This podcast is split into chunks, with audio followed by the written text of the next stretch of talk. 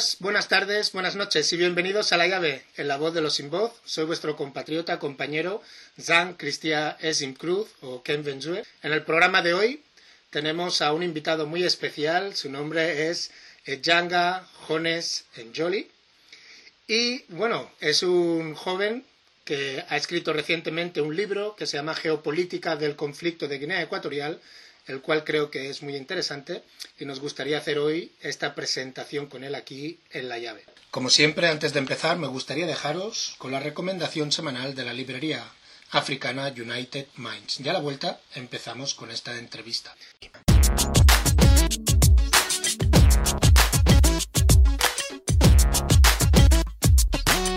Saludos a todas y a todos los oyentes de la llave.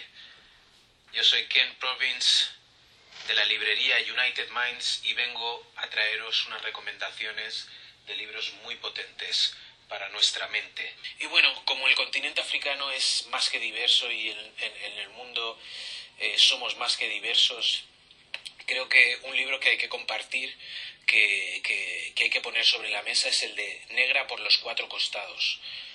Una historia racial de la identidad trans. Eh, es un, un- libro de Riley, de, de Riley Norton.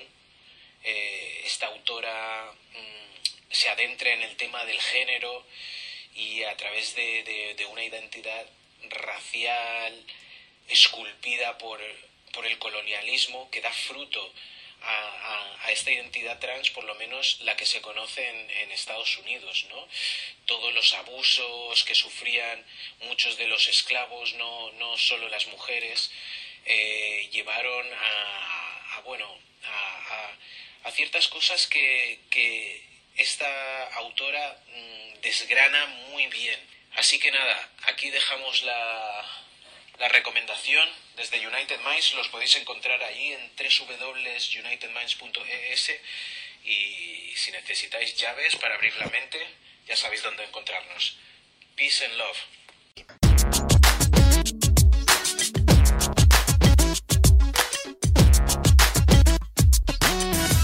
Buenos días, ¿cómo estamos? Ejanga? Buenos días, Cristian. Muchas gracias por invitarme en tu programa, en tu espacio. Aquí con el frío irlandés, puta de luz irlandesa, deseando volver a España mañana. Perfecto. Espero que puedas disfrutar del sol que algunos de nosotros desde aquí el Reino Unido no podemos. Pero bueno, eh, primero de todo me gustaría que para aquellos oyentes y oyentas que no te conocen, ¿quién es Ejanga Jones Njoli? Bueno, ¿quién es?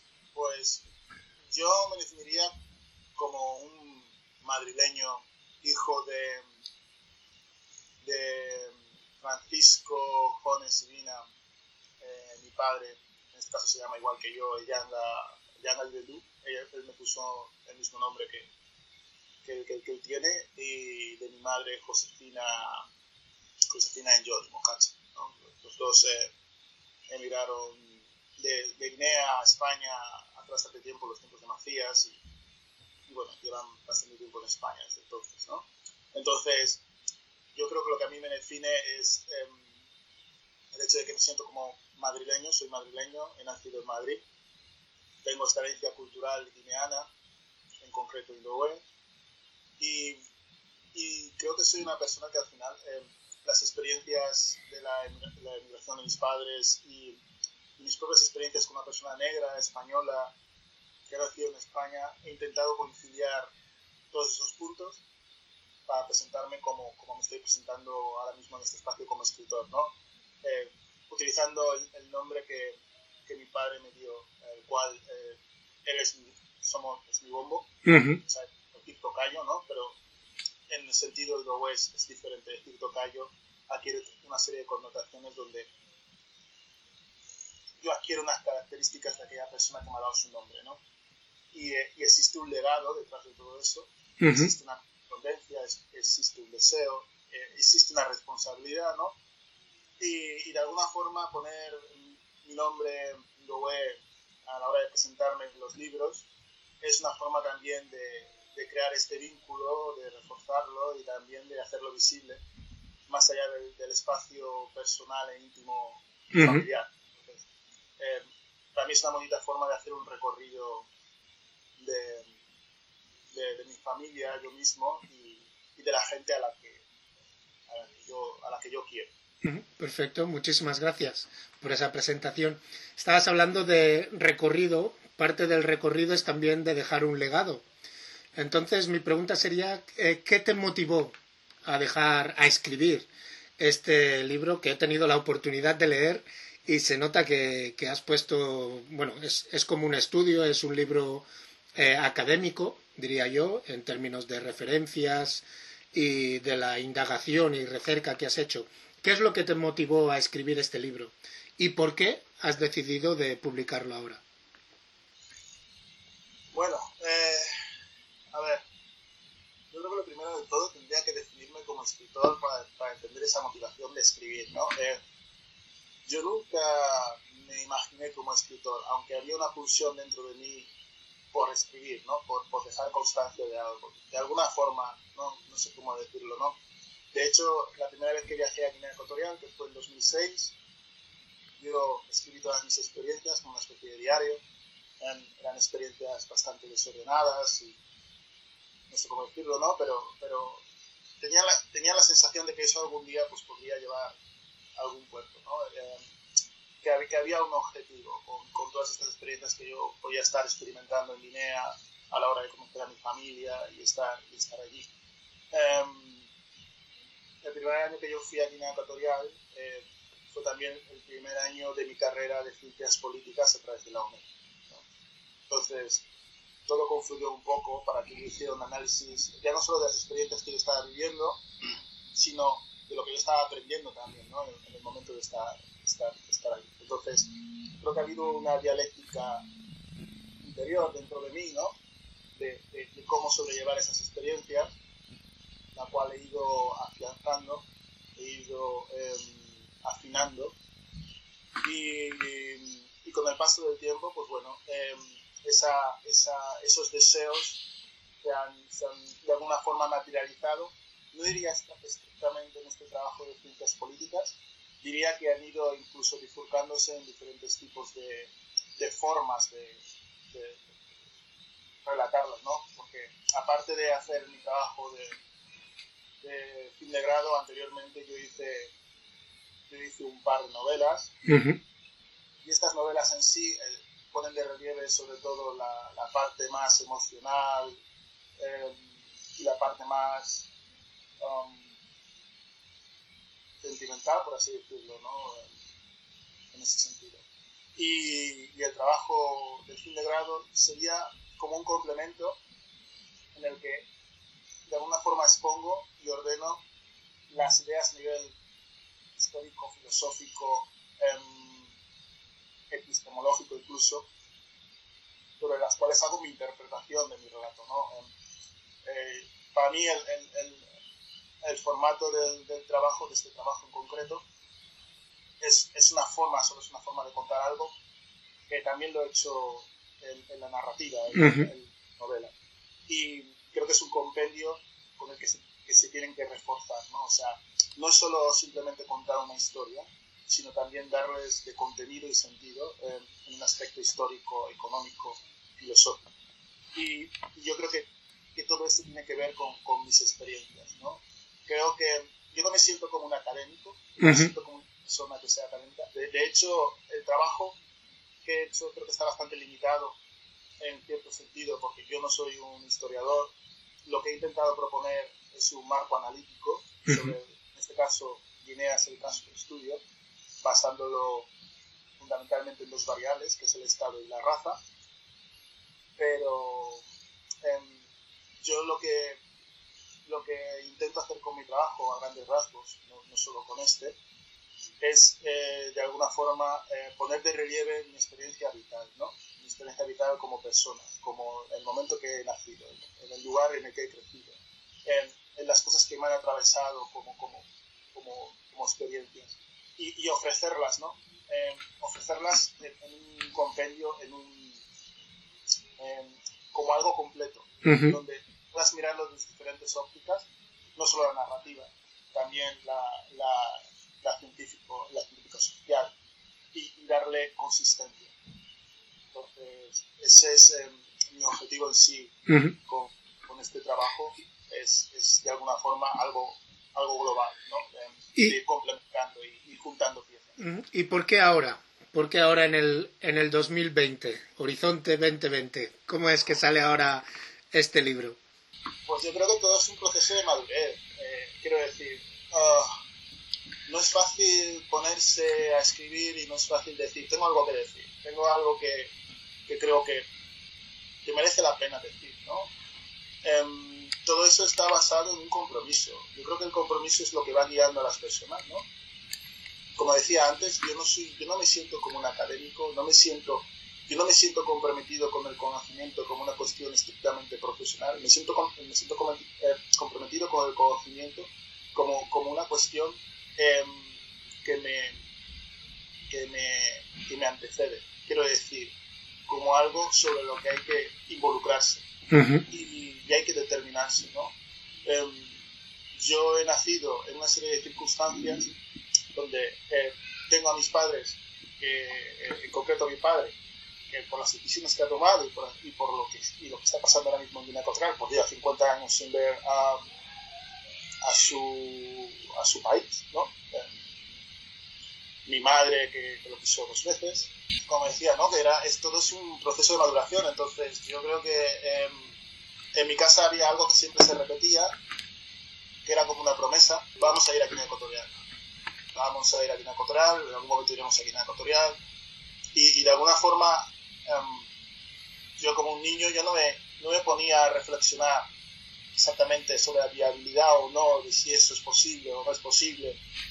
Pero bueno, mi padre estaba muy involucrado en la política, y está, y, no, no, juzgaba nada, ninguno de esos hechos, no, no, no me ponía de esas palabras.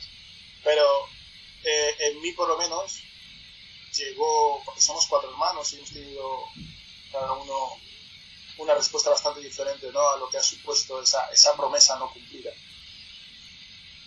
Eh, llegó un momento que yo me di cuenta, o que yo por lo menos empecé a entender que es muy difícil que esa promesa se llegase a cumplir. Hmm. ¿no?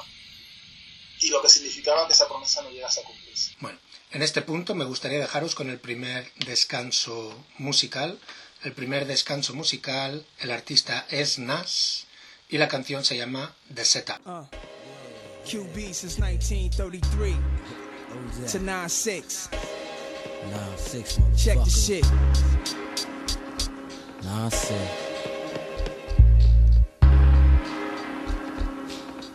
Escobar Check 600. My mindset, sun got wet, I'm vexed really. They snatched off his Rolex, smacked his bitch silly. Why niggas acting illy, word to Willie, about to feel it. I feel it, we should've been dealt with it. Them niggas sour, they put too much flour in they coke. And got the nerve to wonder why they broke. While we was gleaming, niggas was scheming. Seen the ill beamers beaming, triple beaming, double and cream. Had them fiending to get their fingers on the dosa. I call Sosa, Sosa. These niggas hit the guard, bring the toaster. Meet me in the bridge, I'm about to go loca.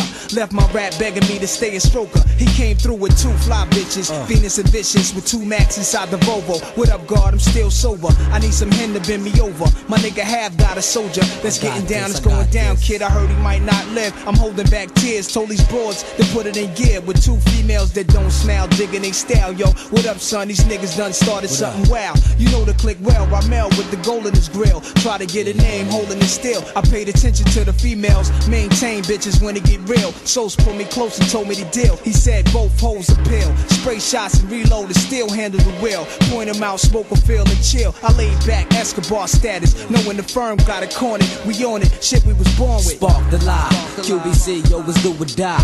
In this business and trifleness, I finesse this. For RD, we chef shit, perfection. Albert Einstein minds connect with. Dangerous son, step back, let the tech lift. Lift you up, bless you with a shorty, then we set you up. Spark the the lie. QBC, yo, was do or die in this business. A trifleness, we finesse this. For RD, we chef shit, perfection. Albert Einstein minds connect with dangerous sons. Step back, let the tech lift, lift you up, bless you with the shorty, then we set you Hold up. it right there, pull over. That nigga right there inside the rover. I knew he'd be right here, I told ya. Let's get him now, look at him smile. Ice, pull over, polo, pull over. Big links and rockin' boulders. He's stunting after he left my man like that without a fair chance to fight back. But, I'll be right back. He never seen us, so skater Mac to Venus. And vicious, looking delicious. Handle your business and step to him. Shake your ass, try to screw him. Do what you gotta do to get to him. And type Parasuco with young faces could turn niggas but a few of all ages. They was amused by the way they walk, way they talk. Only if they knew these girls would spray New York. If they had to, heard of Max Venus, could I have you? He jumped out a Jeep, heard her tell him, don't grab boo. They started chatting, was only about a minute flat when they jumped in the back of the Jeep laughing. We followed them, poly him. He thought the hoes were Somalian. Probably when they hit the Holiday Inn, I grabbed the phone and called the mob and them.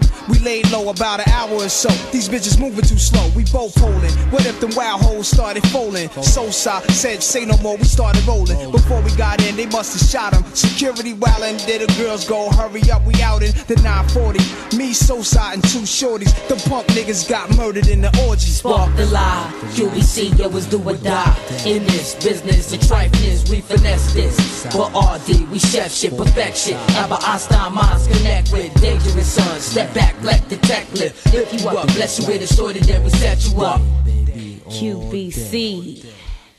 Queensbridge, motherfucker. Roping niggas up. Cause our clique is thick. Another day, another dollar. More money, more murder. Fuck this shit. QB up in the house.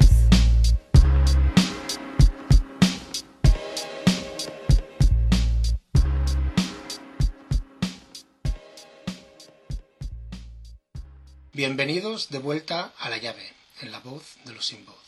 Seguimos con la entrevista con Ejanga. Entonces cuando me doy cuenta de que esa promesa no se va a cumplir y que eso no va a pasar, pues yo creo que existe, por lo menos en mí, ¿no? Pues existe una, una, una idea de, bueno, de poner en orden todo esto, qué significa, ¿no? Y, y, y mirar, pues, si es algo importante o no importante. Eh, y, y cómo determinarme yo ante esta, esta idea, ¿no? Que, que, que, que nos había construido una forma en nuestro imaginario de, de que había un lugar al que teníamos que volver, entre comillas, volver, y formar parte de él, y que en, en que en cierta manera era contradictorio porque realmente mi padre no me contaba mucho más allá de, de- de- de que, bueno, había que volver y, y después toda una serie de cosas que, que también alimentaron ese imaginario, pero, pero nunca fue nunca se explayó muchísimo en, en cuestiones fam- familiares, ¿no? De, quién era quién, ¿no? O tal. Entonces, cuando yo inicio este camino de... Yo me fui a, a Guinea en 2006, tenía 24 años. Me voy ahí, no conozco a nadie. Me fui a pelo, sin, sin, sin saber absolutamente nada.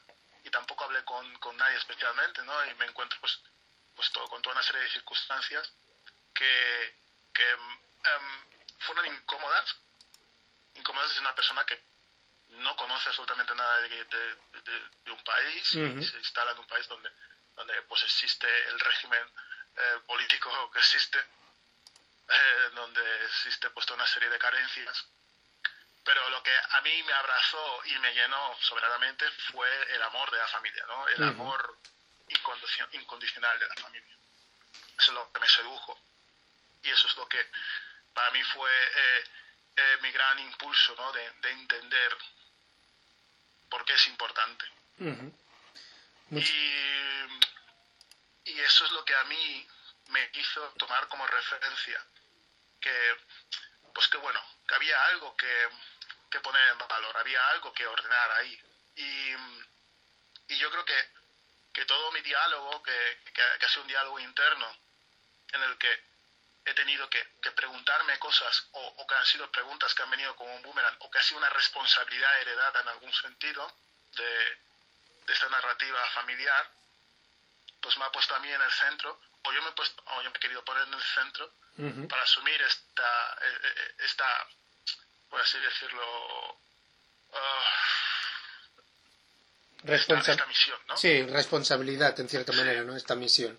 Sí, sí, Es- sí, claro, porque yo creo que una de las cuestiones más, más eh, intrincadas del hecho de ser una persona africana es que al final los africanos somos los responsables absolutamente de todo y cuando digo absolutamente de todo es que no tenemos instituciones que nos amparen más allá de la familia, Entonces, nuestra historia, nuestras lenguas, nuestra cultura, eh, eh, eh, el sentido espiritual y filosófico de lo que nos antecede y, y de lo, lo que es nuestro entorno parte estrictamente porque seamos fieles a, a la continuidad de estos símbolos.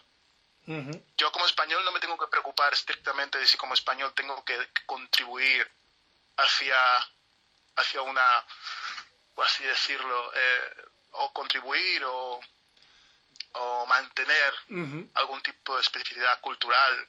No, eres- ser español es una cuestión prácticamente de derecho. Eres español, eh, tienes, tu documentación, tal, tal. No es una, no es una cuestión en la que admita de alguna forma eh, o te ponga de relieve más allá de que tú cumplas tus derechos y tus obligaciones por ley, pero no específicamente a nivel cultural, esencial o de vínculo. Y sin embargo en Guinea sí. En Guinea, en Guinea existe esa exigencia. Porque si no se pierde. que- Exacto. Es lo que dices tú, que no hay instituciones. Sí, entonces, al final somos como, como embajadores y como personas que tenemos que ser muy conscientes del valor del conocimiento que existe y reside en nosotros. Y eso, y eso pues, a mí me generó un- unas, unas tensiones terribles, porque creo que he dicho antes, no sé, yo no, le, yo no le podría decir a nadie, oye, vete a Guinea, estate ahí un tiempo para conocer tus raíces y tal, porque es una, es una cuestión súper dura. Yo sí a día de hoy he hecho este camino, el día de mañana si tengo hijos, quiero cogerlos de la mano y quiero llevarlos yo. Yo no quiero que hicieran lo que, lo que, yo, lo que yo he hecho. No sé si sería la mejor forma o sería mejor o si, ¿no? Porque hay muchas formas. Sí, sí. Pero yo ahora, ahora mismo, yo sí, yo creo que siempre las cosas hay que hacerlas acompañadas. Pero bueno, volviendo al, al- al- tema del- de la cuestión de la pregunta, Sí, con este libro lo que quieres darles un contexto, ¿no? Del, del contexto geopolítico de, de Guinea Ecuatorial. sí, exacto. Entonces el, el ahora es, es todo, todo, todo un fruto de, de- de maduración, Ujú. que no son estrictamente em, cuestiones académicas. Yo lo he dicho antes, yo no estoy comprometido con el conocimiento como una cuestión simplemente profesional o académica. A mí todas mis experiencias, incluso las experiencias amorosas, eh, han contribuido a madurar las ideas que yo, que yo, que expreso en mis historias o incluso expreso en este, en este libro. ¿no? Entonces, para mí es un, es un momento de maduración y de clarividencia, por así decirlo, en el que creo que sí puedo expresar en ese, en ese tumulto, en ese, en ese desorden en el que yo creo que nací, pues qué es cada cosa y qué significa y, y de alguna forma también incluso proveer de alguna algún horizonte donde creo que se puede se puede caminar se puede, caminar juntos Perfecto. Eh, hablando de caminar juntos, me trae perfectamente a la siguiente pregunta. Eh, tu libro lo has estructurado o está estructurado más o menos en tres etapas de Guinea Ecuatorial, que es la precolonización, colonización e independencia. Y a través de- del libro hay dos temas bastante básicos, bueno, básicos, dos, dos, dos temas que van entrelazados por todos estos tres eh, etapas de, de Guinea Ecuatorial. Una es el Estado y la otra es la cuestión de poder. Mi primera pregunta con respecto al libro es, en, en, la, en la era precolonial, eh, ¿cómo fue la convivencia y el reparto del terreno entre los pueblos que se encontraron en el enclave geográfico que hoy llamamos eh, Guinea Ecuatorial? ¿Qué nos, ¿Qué nos cuenta tu libro sobre si había armonía o cuál era la convivencia entre estos pueblos?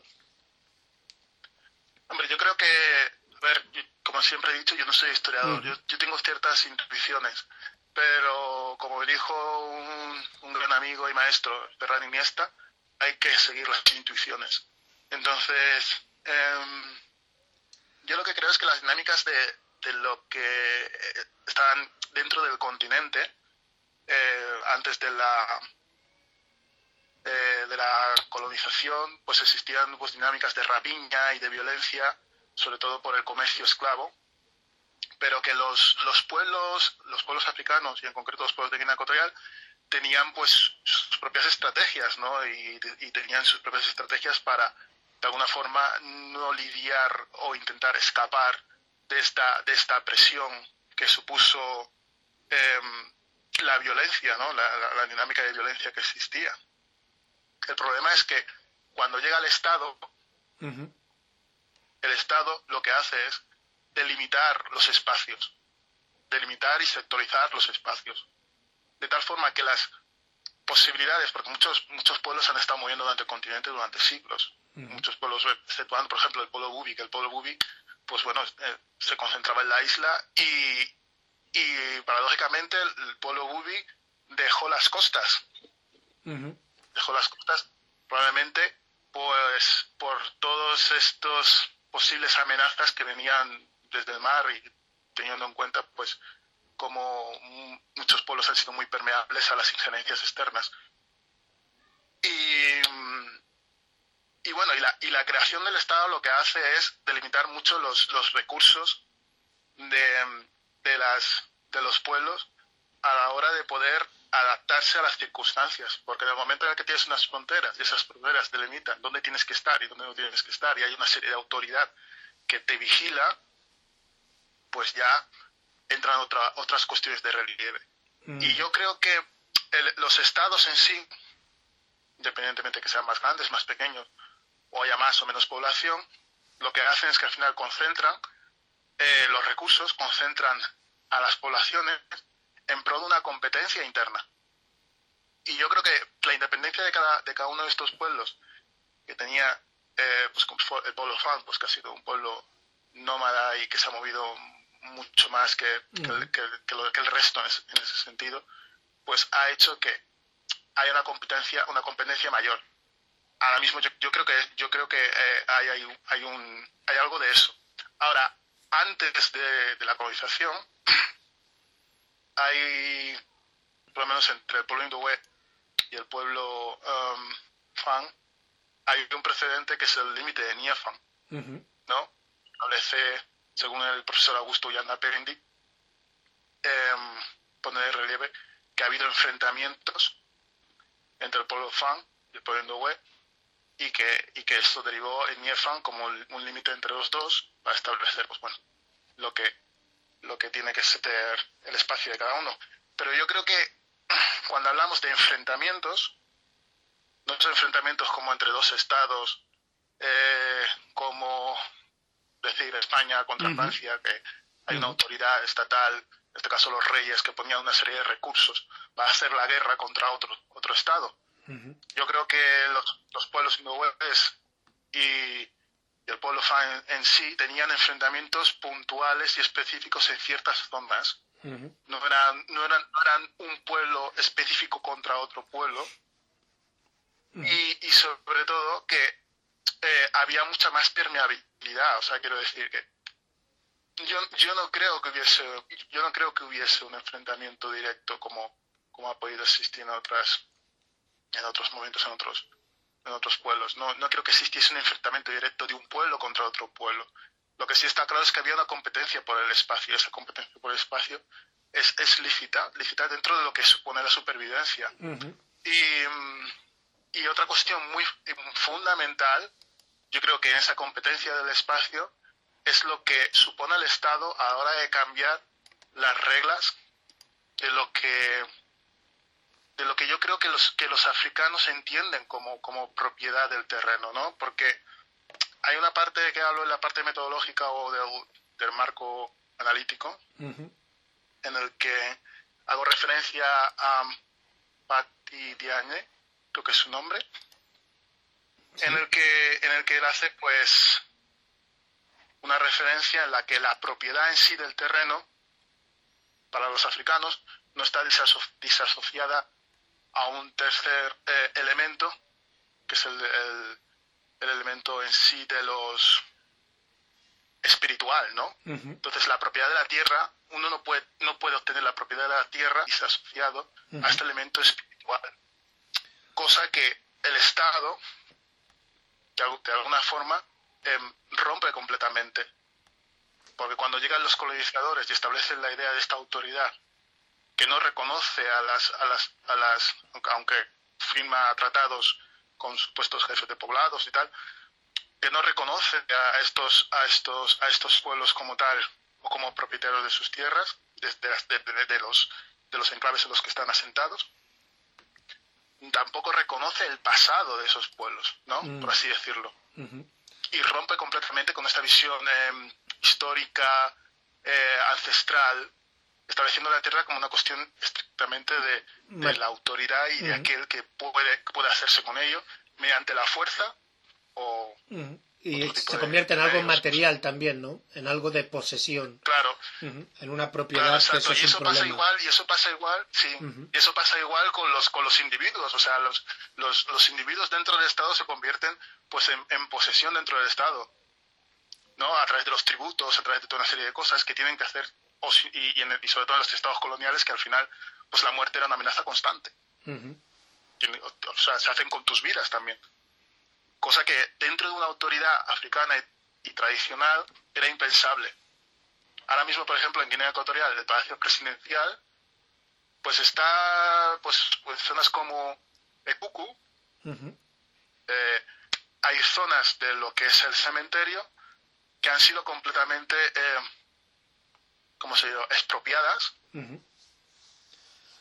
y, y, muchos habitantes de Cucú no pueden visitar a sus... A sus antepasados, a, sus... No pueden.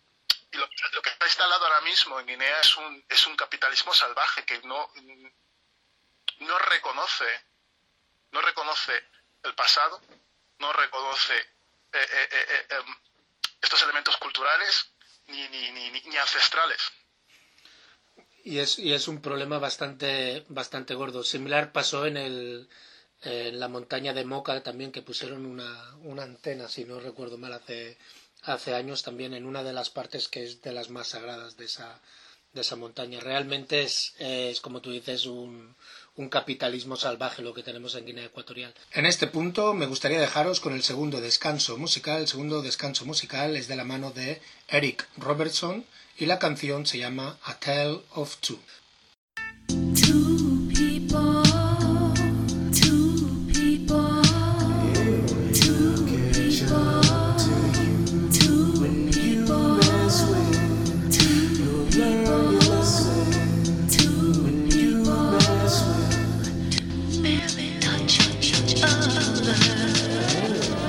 Her Howard, lived in the towers, same floor that I was, which did allow us to sit and talk for hours in between dealings. And all this unveiling, clearly there was feelings, but she had a ceiling. It couldn't move further, at least she preferred to just have a friendship, but we couldn't end it. Too late, now we got way too involved. Any trouble just to push it along. Man, the problem, deeply she had me back in Miami. Wasn't just a family, she whispered so sadly that her heart belonged to a real good brother.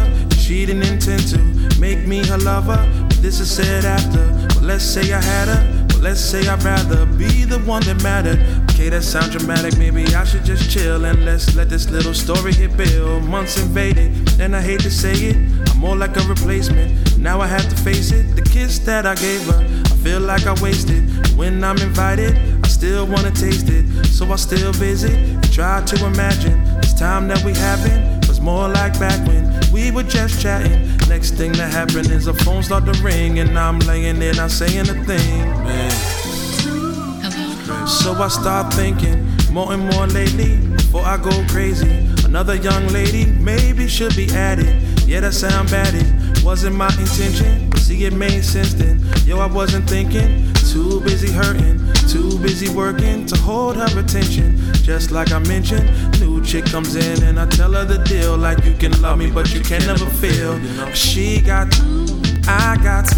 I thought this through like we would be cool, boy, was I wrong? It didn't take long for this little feeling here to grow real strong. Chick find out Miami dude was doing her wrong. Though she rocked the same song, act like she don't sing along. Now he gone, now she under me like the day is the sun. Now she trying to tell me that I'm the one. Now she wants to make this official, but I got an issue. She gonna need tissue when this talk is over.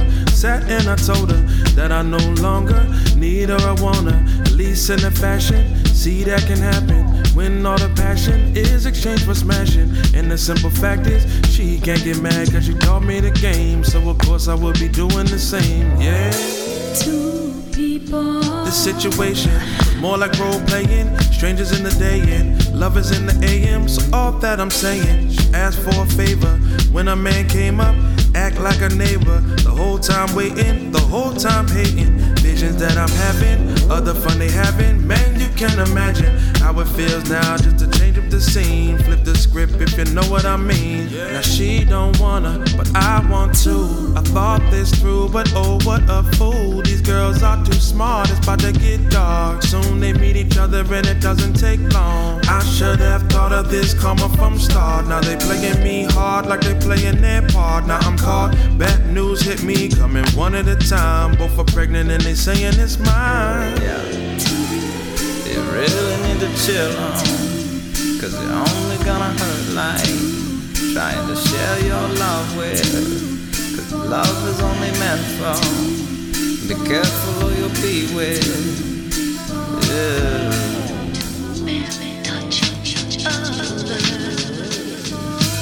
Yes, there's a lesson here to be learned. Karma's patient, it waits for its turn. You may not see the crime that you're doing, but believe at some point you'll pay. Story's a warning for those acting young. Playing with emotions at times may be fun. Be careful with the games you're playing. You may just be the one who's played.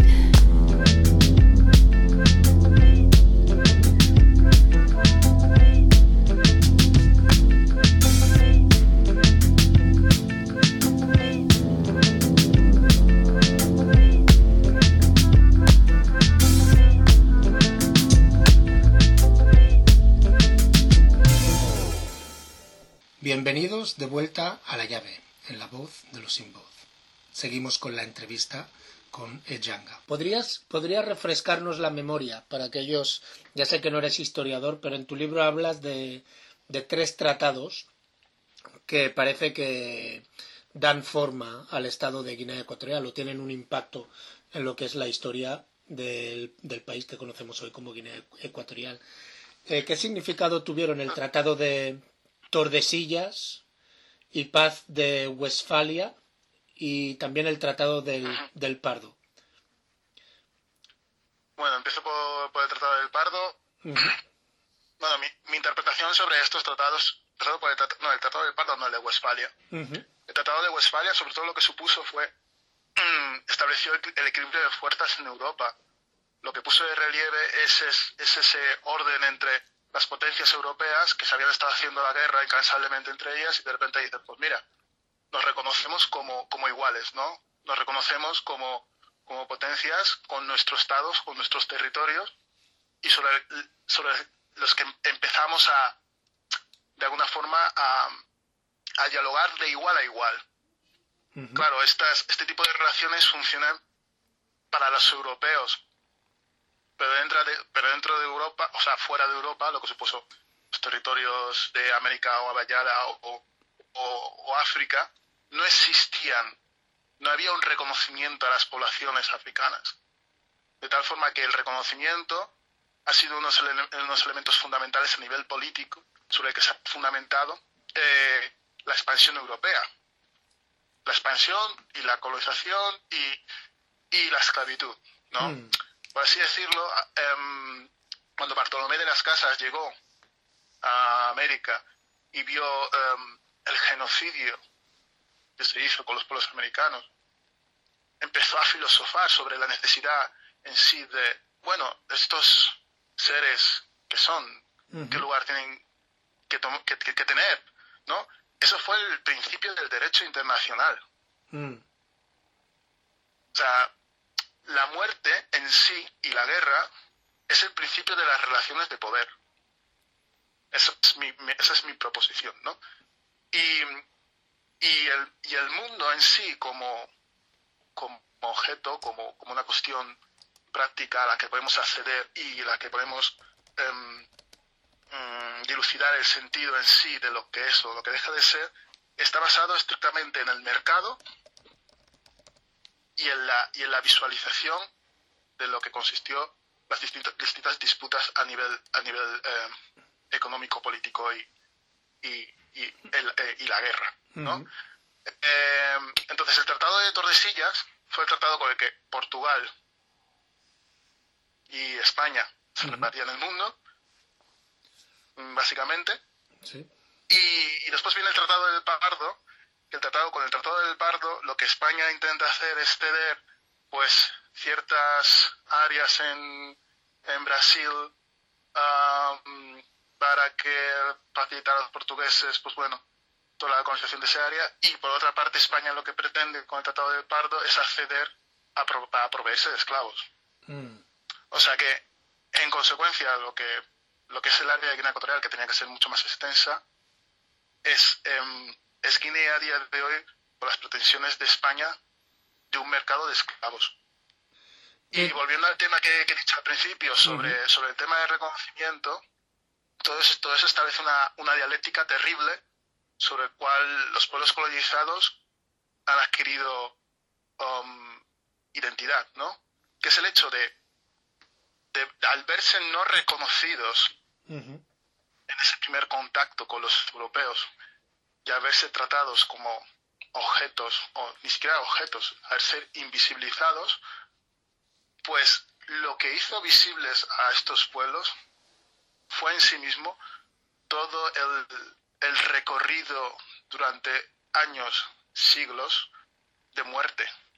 Es la muerte en sí misma, pero no la muerte en sí como una experiencia, no como, no como algo que sucede dentro de, un- de una comunidad a nivel sensible, sino a nivel productivo.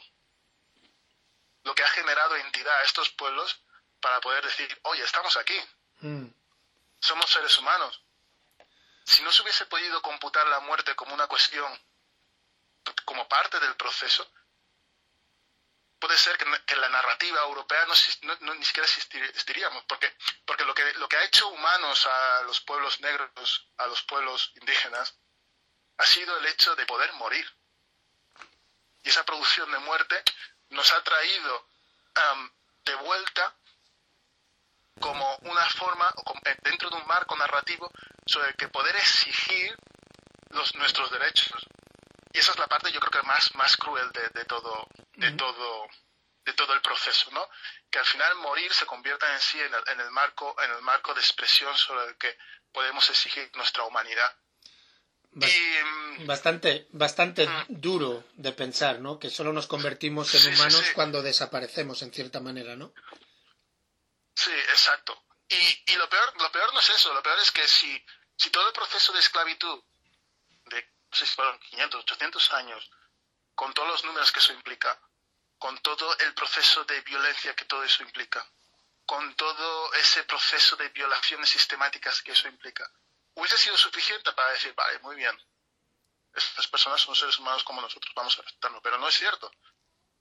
A día de hoy la política incluso la, política a día de hoy, si, si escuchamos en el Parlamento español o, o en, o en cualquier tipo de parlamento, la muerte se convierte en el, en el, en el argumento principal sobre el, que, sobre el que decidir qué es verdad y qué es mentira. Pero cuando, cuando digo muerte, no digo muerte a nivel em, experiencial de grupo dentro de un rito. La muerte ha sido exhortada de, de lo que es la experiencia personal y comunal a una cuestión de datos.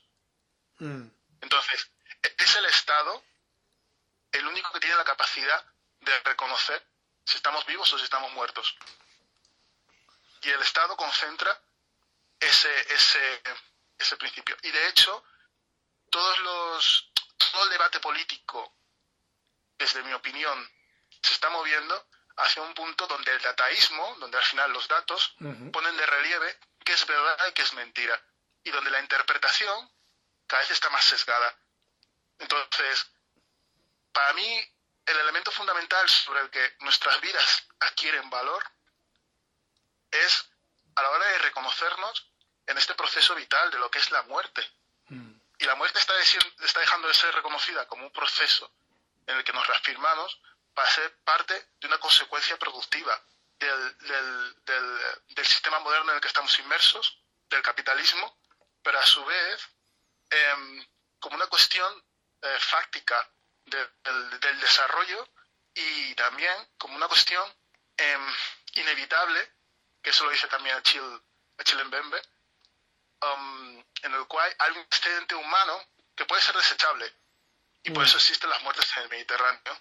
Y por eso existen todas las clases de muertes que está creando la industria. Pero después hay, un tercer elemento que también es eh, que nos pone, que nos pone en, un reto, y es el hecho de que, bueno, dentro de lo que cabe nosotros, vivos o muertos, o vivos o no muertos, podemos de alguna forma crear y responder y decir, oye, estamos aquí, ¿no?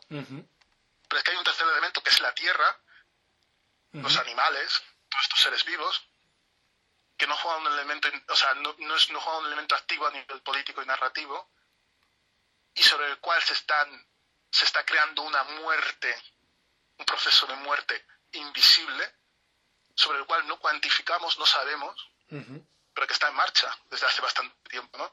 Entonces es es significativo que la muerte se ha convertido en el, principal objeto político de, nuestros días y, cómo eso nos está deshumanizando y sobre todo nos está, em, nos está invisibilizando. Es, es un tema bastante duro de, de debatir, ¿no?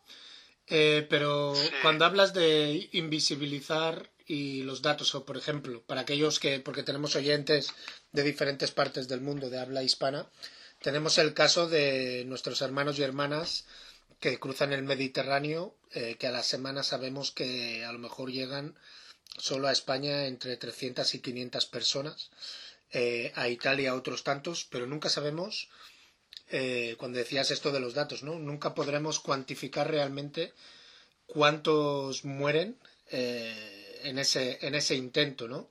Y es esa deshumanización eh, donde de repente, has dicho al principio de la entrevista que te ibas a Canarias, oí a alguien de Canarias diciendo que, que ellos no eran negros, ¿no? Que, que, se les tenía que tratar como, que el, gobierno español les tenía que, tratar como personas. Ah, era un político, era un político canario, ¿no? Y es ese problema de la, que incluso ahora eh, la muerte no nos hace, no nos, no nos hace visibles, no nos hace humanos, ¿no? Y vemos las catástrofes que están pasando en, en África a nivel de guerras, a nivel de catástrofes naturales, donde parece que realmente el mundo así mal llamado internacional, que básicamente nos referimos a Occidente, eh, especialmente los países capitalistas, no les interesa nuestro nuestra vida. Y de hecho si morimos para ellos eh, desde algún punto de vista es mejor porque tienen más acceso a nuestros recursos mientras haya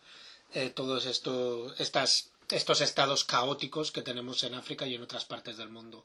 Me gustaría saber eh, a qué te refieres cuando hablas de, hablando de esto de relaciones de poder y de la muerte, a qué te refieres cuando hablas de mundo de límites con respecto al pueblo hindúe y esta, eh, no sé si decir, simbiosis entre esclavo, indígena, colonizado, migrante, es como un, una cronología ¿no? de, los diferentes estados, personalidades, identidades que puede coger tanto el indio como el africano. ¿A qué te refieres esto de mundo de límites?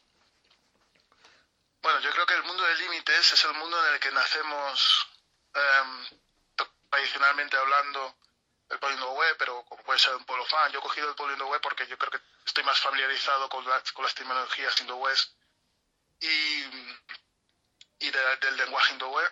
Y, y, bueno, el mundo de límites es el mundo en el cual nacemos y crecemos con una serie de significados y significantes sobre los, que, sobre el que nos movemos, pero que están claramente delimitados. ¿no? por ejemplo, en el mundo hindú una de las cuestiones espirituales fundamentales, espirituales y físicas, aparte de Niefan, como una cuestión de, bueno, hay, hay un límite físico pero no claro, no hay una línea, no hay, ¿no? Estaba también Mutema. ¿Qué significa Mutema? Mutema es para los hindúes, es un, es un pueblo que, se ha, que se ha, estado dentro de la costa de, de Guinea Ecuatorial, asentado mayoritariamente cerca de la playa. Eh, Mutema es el horizonte. Pero cuando hablamos de horizonte, no es horizonte en sí mismo como el horizonte donde es el sol, es el más allá. O sea, hay una, hay una interpretación física y filosófica lo que es Mutema, ¿no? Y, y lo que, de lo que significaba el horizonte como, como algo inalcanzable, sobre algo sobre lo que tú te relacionabas, podías ver, pero no podías, de alguna forma, no era tangible. Esa, esa, esa, esa visualización del mundo a nivel em, eh, práctico, que por ejemplo han traído los, los colonizadores cuando crearon los mapas, ¿no? Delimitar, esto es África, esto es Europa, esto es tal, esto es no sé qué, respondía más a una utilidad em, económica y de economía de la guerra y, otra serie de cosas, ¿no? Entonces en el mundo de Uruguay esas cosas estaban perfectamente entendibles, aunque no se vieran, había ciertos, había ciertos límites. Por ejemplo, los, los, las historias filosóficas hindúes, mal llamados cuentos a día de hoy, eh, los cuentos de Jambú. Si tú lees esos cuentos, el mundo de los vivos y el mundo de los muertos está siempre en contacto. De hecho, muchos de esos, de, esos, de esos, em, de esas historias, el, uno de los protagonistas está en el poblado y después se va de repente al mundo de los muertos, va a visitar a los muertos. O sea, había una había Simbiosis, dentro del mundo tradicional mm, había una había una relación con las cosas donde tú sabías exactamente que había había unas fronteras que aunque no sean físicas eran espirituales y que tú entendías que funcionaban así y que cruzar esos límites era muy difícil no entonces todo estaba de una forma delimitado y todo estaba marcado de una forma en la que había como, como una especie de, de celo interno de conocimiento interno sobre, sobre el proceder, sobre el, cómo hay que actuar y sobre las cosas en sí, en sí mismas cuando quieres em, de alguna forma trascender de un lugar a otro o de un sitio a otro o conocer ciertas cosas. Sin embargo, em, yo tengo la, mi, mi hipótesis es que el mundo occidental rompió esos límites en algún momento dado. Probablemente con el COVID de Descartes o no lo sé pero rompió esos límites y al ponerse ellos fuera del mundo, a observarse ellos fuera del mundo, el mundo adquirió una imagen que fue eh, poniéndose en práctica según desde planteamientos económicos, políticos y filosóficos, que lo que tenían en general era como la, el objetivo de ir abarcando cada vez más, ¿no? De hecho, eh, existen para mí dos dos ah, em, declaraciones em, interesantes, que una es la de Hobbes, que la libertad es el impedimento de movimiento, ¿no? La libertad como impedimento de movimiento. En el momento que tú tienes, que tú tienes un impedimento, no existe libertad. Y después la de John Locke, que em, pone de manifiesto el derecho natural de apropiación ilimitada. Basado en... claro, eso de, apropiación eh, ilimitada en, basado en que en, la, en la ley del más fuerte, de la naturaleza. Basado en, en, una cuestión natural em, religiosa o sea Dios nos, nos podía dar esa, esa, o sea el que trabaja la tierra el que tal el que tienes el derecho de acumular de, de forma ilimitada. Eso lo defendió eh, justificándolo desde bases eh, religiosas un poco y existe esta predestinación de, de, los pueblos europeos a través de todo esto. Entonces se, crean estos presupuestos donde al final te encuentras que tiene que haber una superación constante. Tiene que haber una superación de los límites físicos y ahí donde puedas llegar, pues puedes, lo, puedes hacer, ¿no? ¿Qué es lo que pasa? Que dentro de todo esto también está el tercer factor que es el reconocimiento y donde los europeos, donde no encuentran pueblos, por así decirlo, porque para ellos no son pueblos, porque están en un estado natural, pues ahí no hay nadie, estas tierras no son de nadie, se apropian de ellas. Entonces, empieza a haber una, expansión de estos pueblos y en detrimento de estas, estos otros pueblos, como el pueblo indohue, pues, pues van a un repliegue. ¿Qué es lo que pasa? Que la interacción entre unos y otros, el mundo de límites y el mundo sin límites, cambia los significados y los reorganiza. Mm. A día de hoy, la gente, cuando dice mutema, lo dice para, lo dice para llamarlo España. España es mutema. y, y, hay toda una serie de cosas que, que, las, que las relaciones entre, entre, entre el mundo occidental y el mundo, en este caso africano, han, han cambiado y reorganizado completamente el espacio y la forma de, de relacionarnos. ¿Qué es lo que pasa? Que el mundo de límites, al final, pues tú estabas ahora en, ese mundo reorganizado, limitado y tal no sé cuántos, se convierte en un mundo de opresión. Porque ahora, desde tu, desde tu eh, herencia, tú te ves en Guinea o en, o en, en, en, en, un pueblo y dices, bueno, es que yo estoy aquí encerrado, no puedo ver el mundo. Mm. No puedo ver el mundo, no puedo salir, tengo que salir, ¿no? Tengo que, que tengo que la libertad es eso, ¿no? Poder moverme, poder ver. Y también hay, de alguna forma heredamos. Hay el contexto, por ejemplo, del pueblo indoé, donde se, se, bueno, le ha pasado al pueblo indoé y le ha pasado a muchos pueblos africanos, donde pueblos, ah, como naciones, eh, para llamarlo de esta manera, para aquellos que nos escuchan que a lo mejor no conocen Guinea Ecuatorial o esa parte de África, donde se les ha delimitado en países diferentes. O sea que tienes indoés en Camerún y tienes indoés en Guinea Ecuatorial, lo que antes era el pueblo indoé único, ¿no? Y ahora de repente un indoé te puede decir que es camerunés porque eh, cuando hicieron la conferencia de Berlín decidieron cortar sus limitaciones por ahí, ¿no?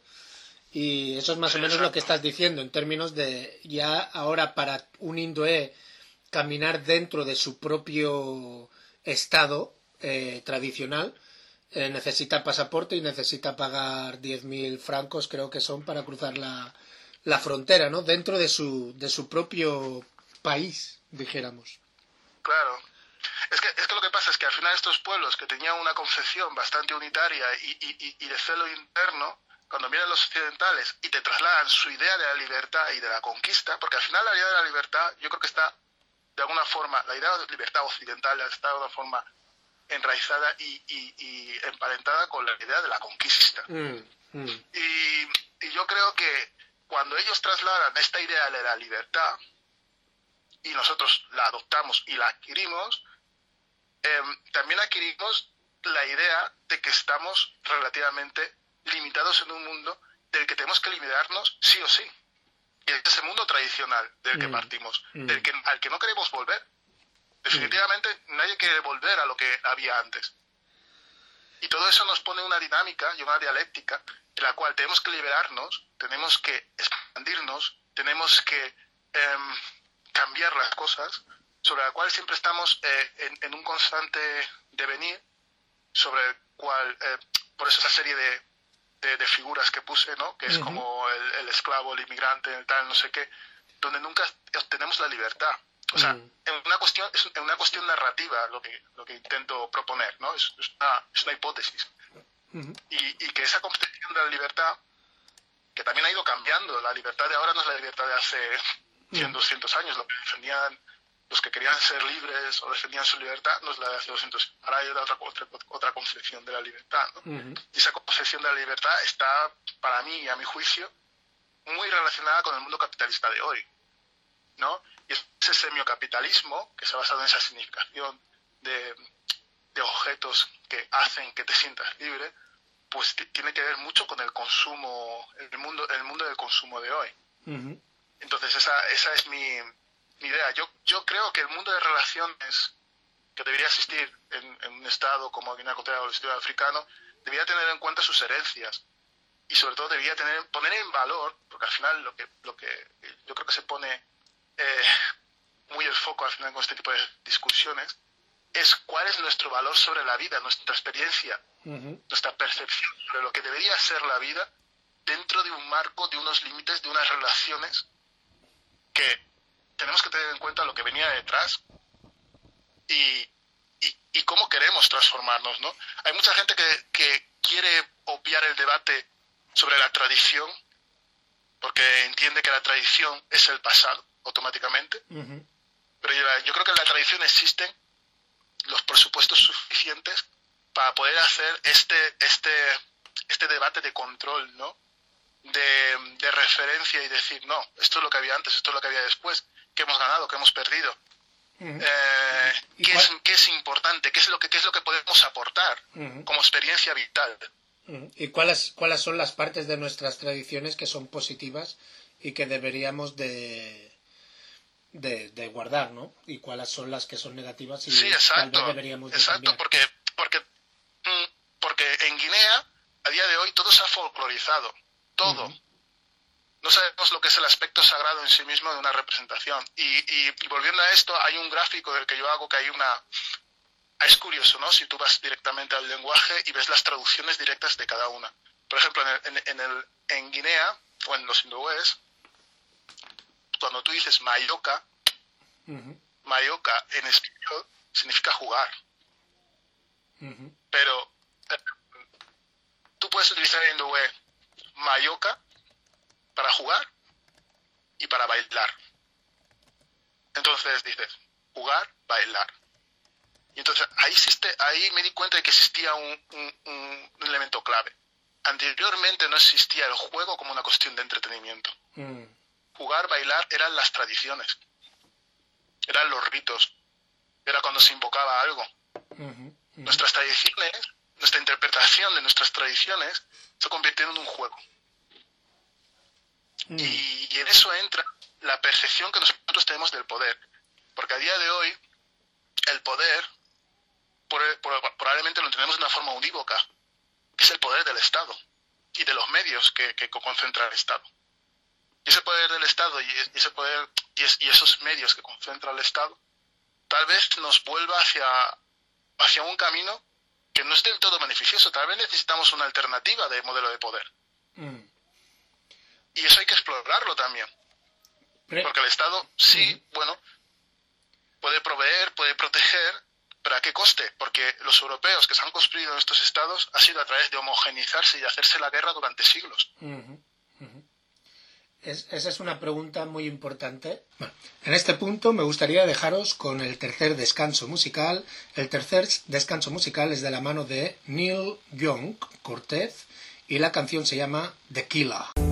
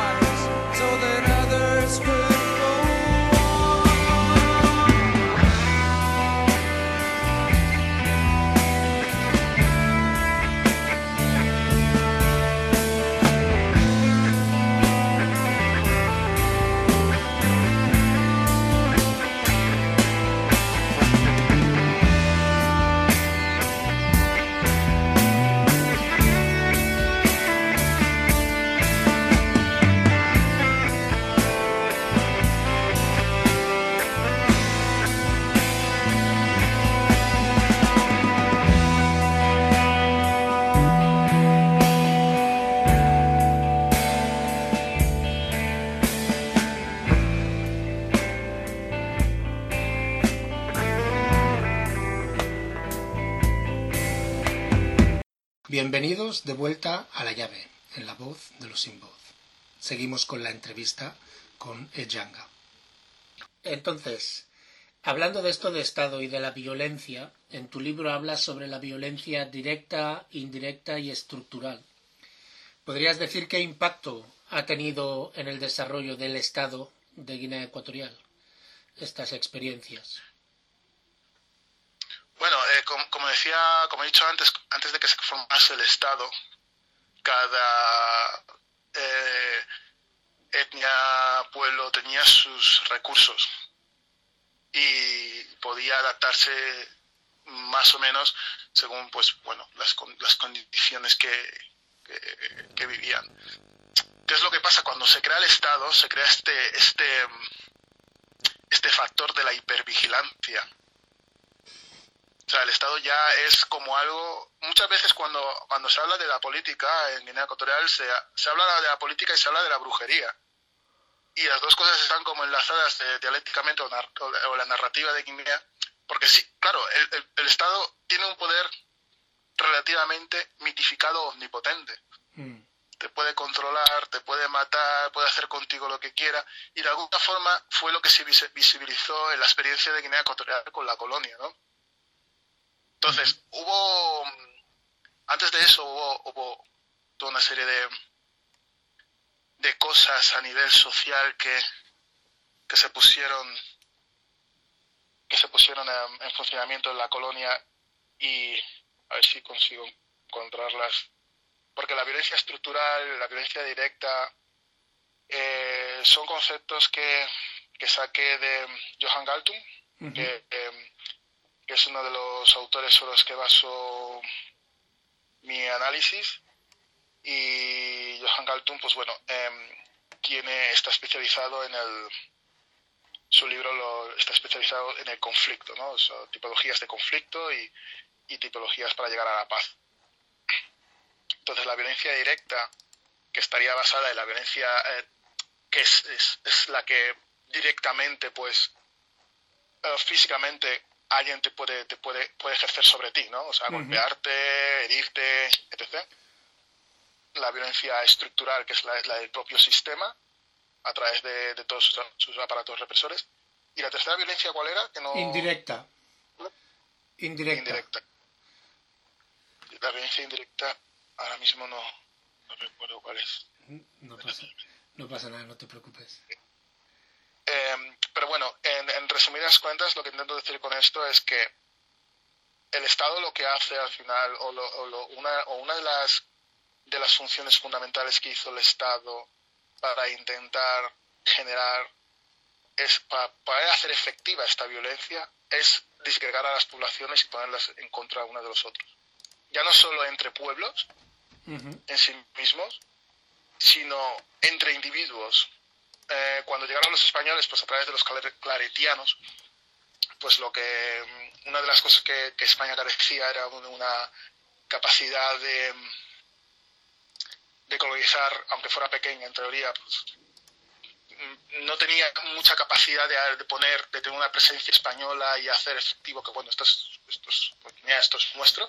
Así que recurrió a los claretianos y Guinea se convirtió en una misión de los claretianos en la cual eh, eh, los claretianos fueron a Guinea Ecuatorial y, eh, abrieron varios internados. Y en estos internados, pues bueno, al principio eran hombres, niños, después pusieron a niñas, y lo que fueron creando fueron pueblos, pueblos católicos. Y al crear estos pueblos católicos, claro, había toda una serie de, de, supuestos ventajas, pues si, si formabas em, si tus hijos iban a estos, a estos, a estos internados o a estos colegios, ¿no? Pero también se generaron bastantes engaños a las, a las, a las poblaciones autóctonas, se les dijo una cosa, después otra, ¿no? O se generó todo un sistema de confusión sobre el cual las personas en sí no sabían qué se estaba haciendo con sus hijos. Y claro, estas personas en sí que luego accedían a estos, a estos internados eran las personas que tenían más ventajas y las, las que podían acceder, pues bueno, a, luego a cargos en la administración.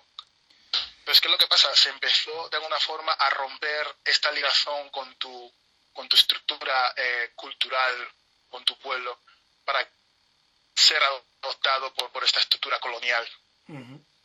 Y de alguna forma esta competencia interna ya iniciaba una disputa y un recelo entre aquellos que estaban dentro del sistema, entre aquellos que estaban fuera.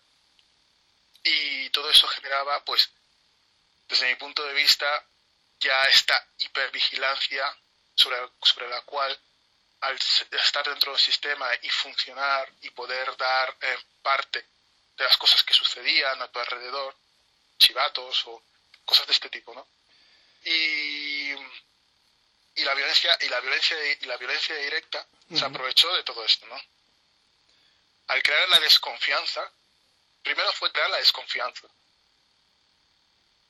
entre los pueblos autóctonos e incluso dentro de esos pueblos autóctonos, para luego poder valerte tú como único gestor de las situaciones. Esa autoridad colonial se, se, porque hay una cosa, hay una cosa, hay una cosa muy, muy curiosa que yo creo que cuando te pones a estudiar la historia, mucha gente se puede preguntar, ¿cómo es que países tan pequeños como, porque al final son pequeños relativamente, ¿no? Como Portugal, por ejemplo, España relativamente, luego salen y conquistan medio mundo, entre comillas, ¿no? Sí, sí. Y el tema es que una de las cosas que lograron es que se presentaron como autoridades morales universales.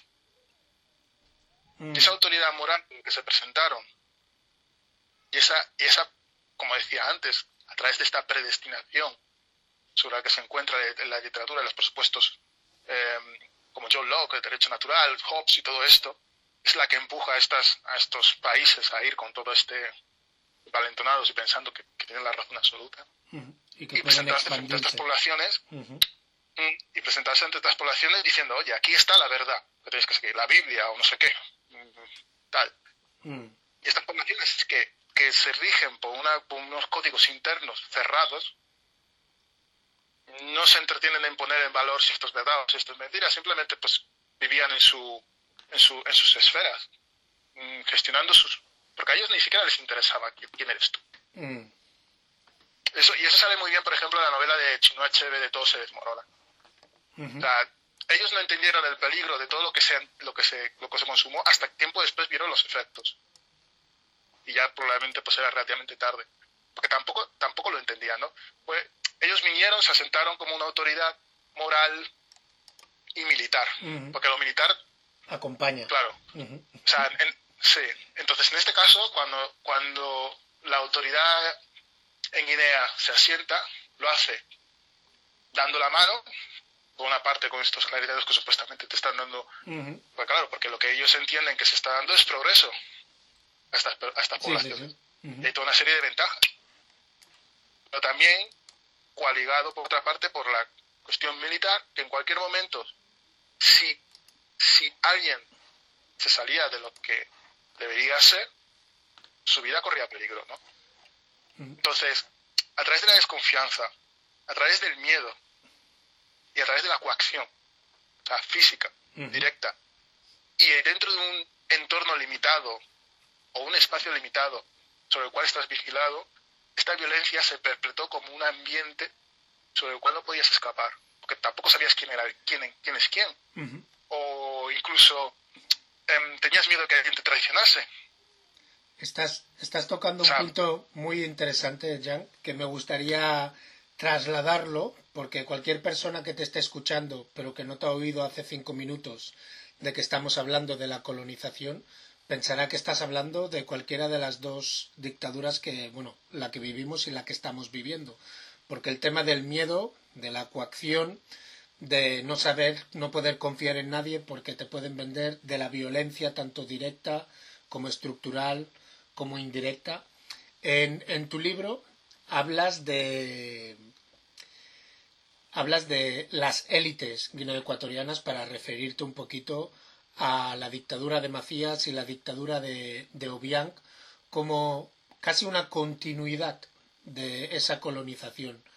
Eh, ¿Nos podrías explicar, en el marco de lo que estabas hablando ahora, de la violencia, del miedo y demás, eh, si tú lo ves como una continuidad o lo ves como si, si han creado su propio sistema o simplemente han implementado un sistema estructural, ideológico que ya funcionaba con la colonia y simplemente lo han traspasado a una supuesta independencia de Guinea Ecuatorial.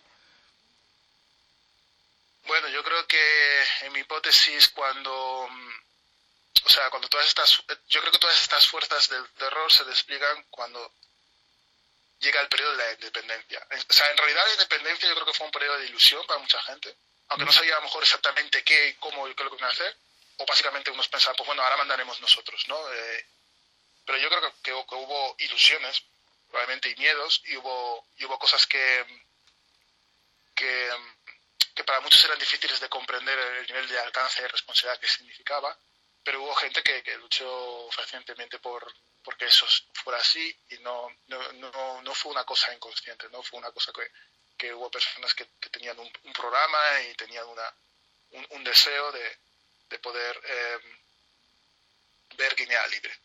Ahora, el problema es que yo creo que una de las cosas que no se atendió en Guinea, no se atendió en Guinea es que la instrucción sobre la cual el pueblo guineano había estado eh, constituido como tal había sido en base a una instrucción militar.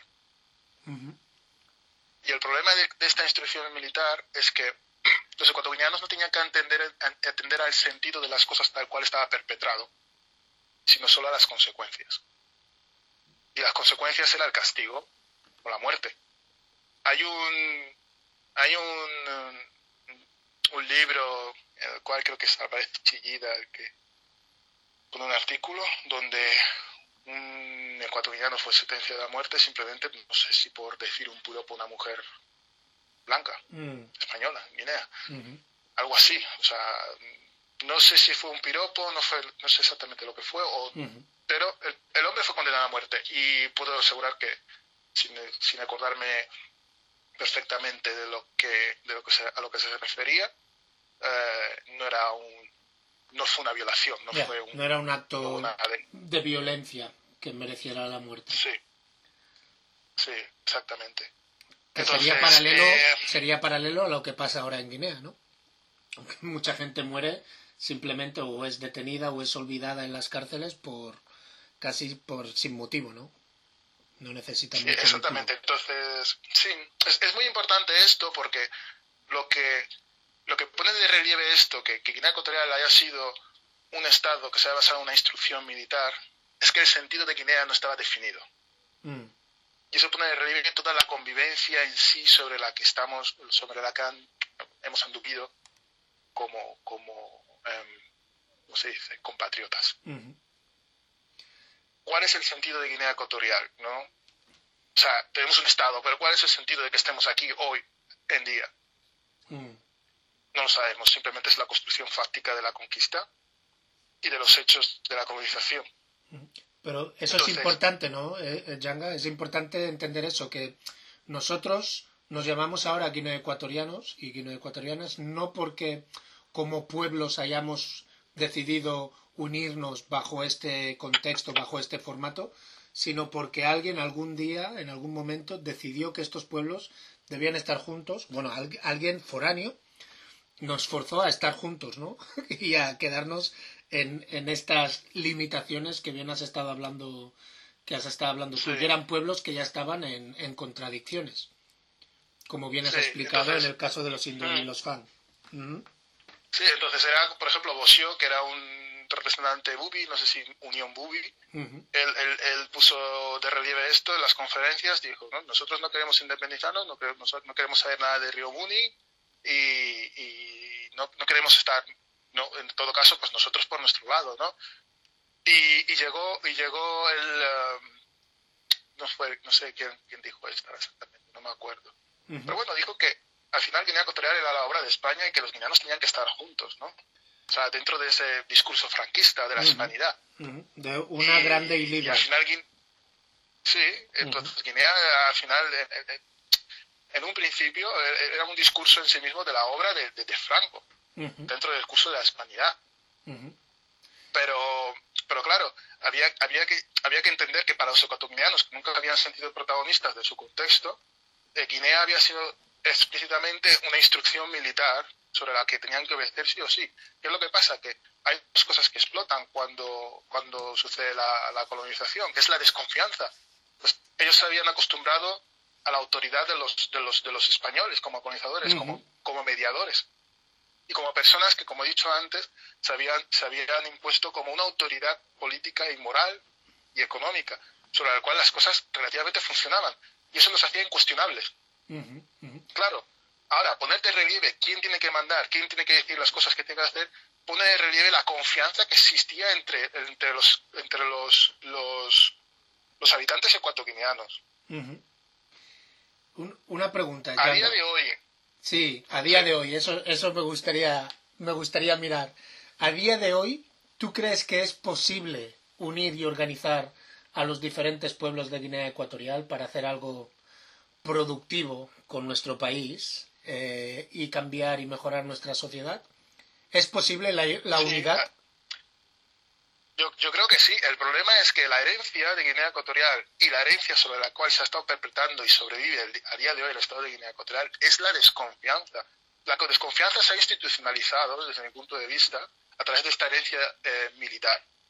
Porque hay una cosa que tenemos que superar como pueblo, que tenemos que superar como, como personas con las que nos sentimos colegadas y con un futuro en común, que es el hecho de construir. ¿Y sobre qué queremos construir? ¿Sobre qué y qué cosas nos parecen importantes? Y sobre eh, eh, cuál es el futuro inmediato, cuál es el futuro, el futuro cercano. A día de hoy Guinea Ecuatorial ha estado emparentado con el destino de una nación y X persona que era Franco en el pasado. Cuando Franco desapareció, ese destino se coaligó con otra persona que fue Macías. Y, y cuando eso desapareció, se coaligó, se ha coaligado ahora con la persona con la que está en el mismo poder, que es Teodoro Villano. Y el sentido de Guinea se, se, convierte en sí en una apropiación. Una apropiación de, no solo del destino, sino física y de sus habitantes. Eso es lo que yo, lo que yo siento. Y, y, claro, todo esto produce una, alienación en la cual los ecuatorianos solo sienten y así, solo sienten que tienen que asentir a las premisas en sí dadas, que es agradecer a tal persona. En su momento fue la colonización española, agradecemos a la colonización española por todo lo que nos da. En su momento fue Macías, agradecemos a Macías por todo lo que nos da. Y ahora agradecemos a esta persona todo lo que nos da. Todo bien. Mm. Entonces, em, ahí existe otro factor que es el de la responsabilidad. Si realmente queremos tener un Estado, si realmente queremos tener un, pueblo en una serie de condiciones sobre las que poder progresar, nos tenemos que hacer cargo de la situación. Nos tenemos que hacer cargo como individuos y como pueblo y como grupo. Y hasta ahora todo eso ha estado, todo esto, toda, esa, toda esa posibilidad de poder hacernos cargo de, ese marco ha estado coartada porque existe una coacción.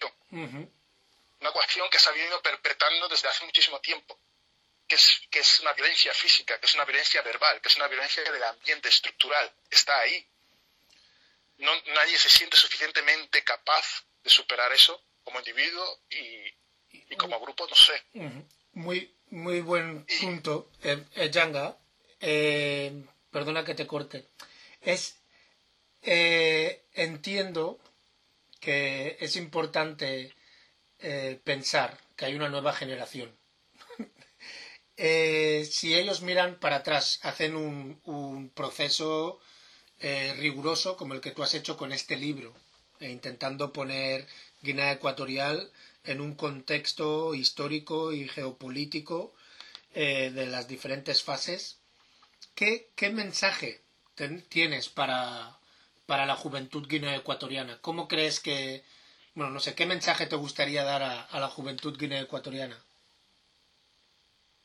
Yo confío 100% en la juventud ecuatoguineana porque no lo digo como una cosa baladí o porque sea un idealista, lo digo porque he estado en Guinea, he convivido con la juventud ecuatoguineana y, mm, y ellos ahí me han enseñado lo que es la interesa y la fuerza de creer en las cosas. La gente, muchas personas no tienen medios ahí, pero no se rinden hay muchas personas que, que, saben que las cosas están, son difíciles pero no se rinden. Eh, yo podría haberme rendido en Guinea y probablemente, pues bueno, yo salí de Guinea, estuve viviendo en Guinea un tiempo y tuve que decir pues que fue difícil para mí, no, no pude no pude aguantar, ¿no? Eh, fue muy difícil. Y y las personas que estamos fuera no vamos a ser la clave de Guinea Ecuatorial, no lo creo. Yo creo que las personas que están dentro son la clave, pero necesitan apoyo. Y, mm, y a día de hoy, cuando estoy haciendo este, este libro y, y, estoy escribiendo, decías antes el por qué ahora, ¿no? Eso me ha costado mucho. Me ha costado mucho porque cuando te pronuncias en ciertos temas no quieres que ciertas circunstancias, ciertas consecuencias. Y, y yo, pues bueno, yo pues eh, tengo familia y quiero seguir viéndolos. Mm. Y quiero y quiero y quiero y quiero volver. Entonces, eh, pues, eh, pues, también hay otra pregunta es ¿cuándo? ¿Cuándo merece la pena poner de relieve lo que uno piensa? ¿Cuándo merece la pena eh, decir las cosas que uno piensa si realmente cree que son importantes, ¿no? Y yo me pongo la balanza pensando, bueno, eh, hay gente que en Guinea está en situaciones mucho más difíciles. Si yo no lo puedo hacer en esas circunstancias, yo pienso que es difícil para mí. Imagínate la gente que está en Guinea. Mm. Entonces, em, el mensaje. Y otra cuestión es, y otra cuestión es, eh, pues que quiero que la gente en Guinea Ecuatorial esté mejor, porque tengo muchos seres queridos ahí y mucha gente ha estado ahí. Entonces, yo confío plenamente en la, en la juventud de Guinea Ecuatorial porque mejor que ellos, mejor que su empuje, mejor que sus ganas y que, y tal, pues no, no creo que haya nadie más capacitado para, para tomar las riendas de su futuro. Perfecto. Eh, es un placer hablar contigo, Yanga. Desafortunadamente, el tiempo se nos va de las manos. A lo mejor tendríamos que hacer una, una segunda parte para desmigar un poquito más no solo este libro, sino también eh, todas estas, toda esta, esta temática que, de la que hemos estado hablando. Eh, me gustaría en este punto preguntar, eh, aquellos que les gustaría, has escrito tres libros, eh, uno es El diario de Mark, Herederas de la Tierra y entonces este último del que hemos hablado hoy, Geopolítica del conflicto de Guinea Ecuatorial. Las dos primeras siendo novelas, eh, esta última siendo más eh, académico. Eh, ¿Dónde podría comprar la gente estos, estos libros? ¿Dónde los pueden comprar? Bueno, de la Tierra y el diario de Mar creo que es fácil encontrarlos en Amazon o en cualquier plataforma más o menos digital este último libro acaba de salir y poderse a la venta esta misma semana. Supongo que según pasan los días, pues estará disponible en diferentes eh, plataformas, supongo que Amazon también. Así que pero por ahora solo a través de la web de la, de la librería que se llama diwan.es, creo que es. La librería de la editorial es Diwan, eh, eh, D-I-W-A-N. Y, bueno, pues creo que eso es suficiente para encontrarlo. Si no, pues poco a poco en, las plataformas digitales pues irá apareciendo. Espero. Aquí en el anuncio de, nuestro programa pueden encontrar eh, los enlaces, tendrán los enlaces para poder acceder directamente a los libros. ¿Tienes algún proyecto entre manos? Bueno, estoy, yo sigo escribiendo. Al final escribir para mí es lo más sanador del mundo. Y, tengo ahí una novela que probablemente puede que publique pronto. Perfecto, perfecto. Pues bueno, eh, esta es tu, tu, radio. Espero que podamos poder eh, hacer otra entrevista para entonces, para presentar tu nueva novela. ¿Algún mensaje que te gustaría dar para nuestros oyentes antes de acabar? Muchas gracias si habéis escuchado esta entrevista, me alegro. Eh, al final el propósito de cada uno cuando intenta crear algo es compartirlo. Y, bueno, sabiendo no que os llegue o que nos os ha llegado mi mensaje, pues siempre es un honor tener la oportunidad de compartir y de saber que alguien escucha al otro lado. Perfecto, muchísimas gracias. Pues esperamos que podamos contar contigo eh, brevemente cuando saques tu nueva novela y mucha suerte con la venta de este libro y muchas gracias, debería decir, muchas gracias porque la verdad que leyendo el libro eh, he aprendido mucho sobre, sobre mí mismo, ¿no? sobre la historia de Guinea, de sus pueblos y sobre todo me ha gustado los análisis que, que haces en el libro con respecto a Estado, con respecto a violencia, con respecto a la filosofía ¿no? y la epistemología del cómo, cuándo y por qué somos como somos y por qué hacemos las cosas como las hacemos ahora, que siempre es la herramienta. Este programa se llama La llave y esperamos ser eso, ¿no? Es proveer unas herramientas para crear un nuevo futuro, para abrir nuevas, nuevas puertas para nuevas generaciones. Muchísimas gracias, Janga, eh, y espero que podamos hablar pronto. Un saludo. No, gracias a ti y a todo el mundo que colabora Gracias. Bueno, en este punto me gustaría dejaros con el cuarto y último descanso musical que es eh, Tigran, Tigran Amasian, y la canción se llama The Legends of the Moon. Ya sabéis dónde encontrarnos, okenvenzue.gmail.com, okenvenzue en Facebook, y recordar, otra África es posible. Pero para ello, como bien ha dicho nuestro hermano Ejanga, tenemos que responsabilizarnos nosotros mismos para crear el futuro, porque no tenemos instituciones ni estructuras que lo vayan a hacer por nosotros. Nos escuchamos la semana que viene.